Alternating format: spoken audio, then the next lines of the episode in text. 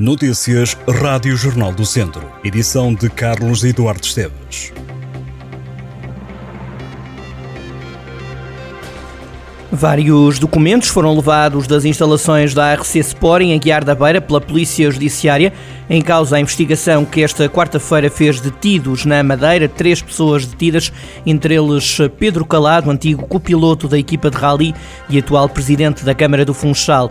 Os responsáveis pela ARC dizem ter sido apanhados de surpresa, mas estão tranquilos e a colaborar com a Justiça. Pedro Calado desvinculou-se da equipa de Aguiar da Beira no ano passado. Ao Jornal do Centro, responsável pela ARC Sport, Augusto Ramiro, confirmou que a Judiciária esteve nas instalações da equipa com o objetivo de recolher dados e foram levados documentos de contabilidade. Augusto Ramiro garante que reina a tranquilidade na equipa e mostra-se totalmente disponível para colaborar no que for preciso. A investigação da PJ, que também envolve o Presidente do Governo Regional da Madeira, Miguel Albuquerque, investiga suspeitas de corrupção ativa e passiva, participação económica em negócio, prevaricação, recebimento ou oferta a indivíduos de vantagem, abuso de poder e tráfico de influência. A ARC de Guiar da Beira foi uma das empresas visitadas pela PJ, que ao todo realizou 130 buscas domiciliárias e não domiciliárias em diversos conselhos da Madeira, como Funchal, Câmara de Lobos, Machico e Ribeira Brava. Estiveram ainda na Grande Lisboa, Braga, Porto, Paredes, Aguiar da Beira e Ponta Delgada. A plataforma Casa para Viver volta a sair à rua no sábado em Viseu e noutras cidades do país.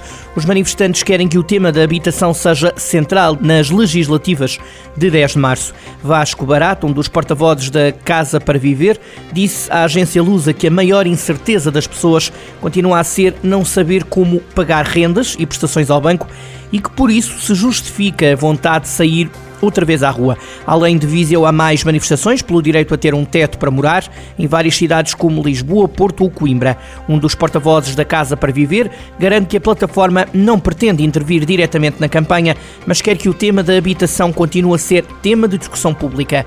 Vasco Barata sublinha que este é um movimento que tem vindo a acolher cada vez mais associações, entre as reivindicações da plataforma entregues aos partidos políticos em junho, estão propostas como regular e baixar as rendas e as prestações bancárias, suspender os despejos sem alternativas de habitação, colocar no mercado imóveis devolutos de grandes proprietários, acabar com incentivos à especulação imobiliária e aos fundos de investimento imobiliário e terminar com os benefícios para residentes não habituais. O presidente da Câmara Municipal de Sernancelho, Carlos Silva, que ocupa o quarto lugar da lista do Partido Social Democrata às legislativas pelo distrito de Viseu, suspendeu o mandato e vai ser substituído pelo vice-presidente.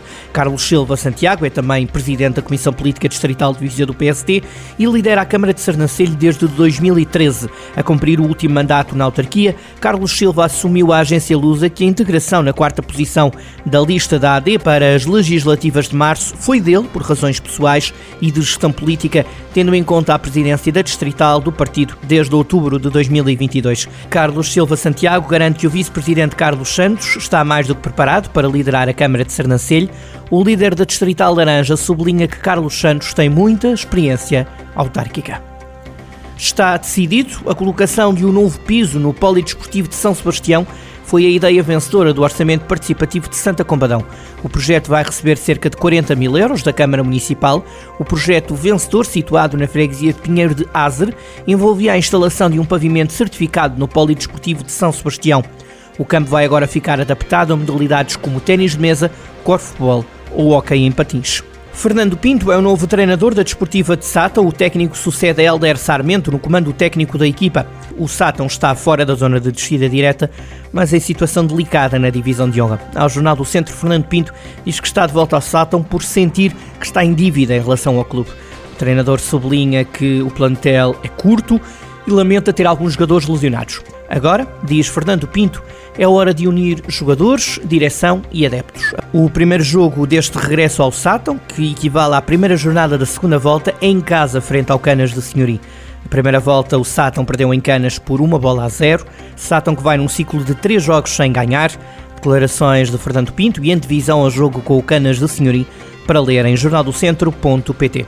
A Sousa Mendes Foundation, nos Estados Unidos, vai ceder arquivos relacionados com o antigo cônsul Aristides de Sousa Mendes ao futuro museu que está a ser construído no Conselho de Carregal do Sal. O presidente da Câmara, Paulo Catalino, assinou com a Fundação Sousa Mendes, nos Estados Unidos, um protocolo de colaboração.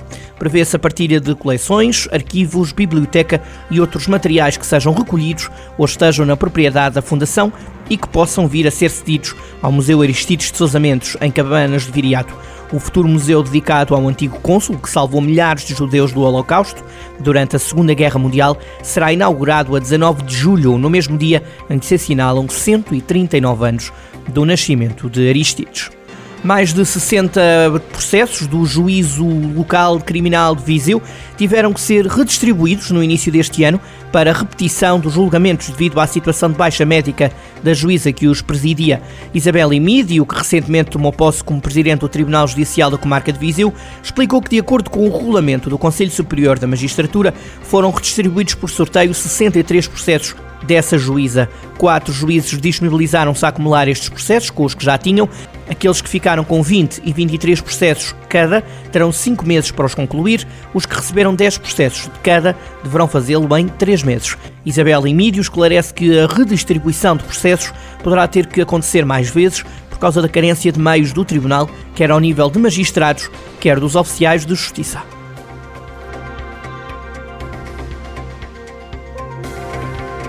Notícia e outras notícias.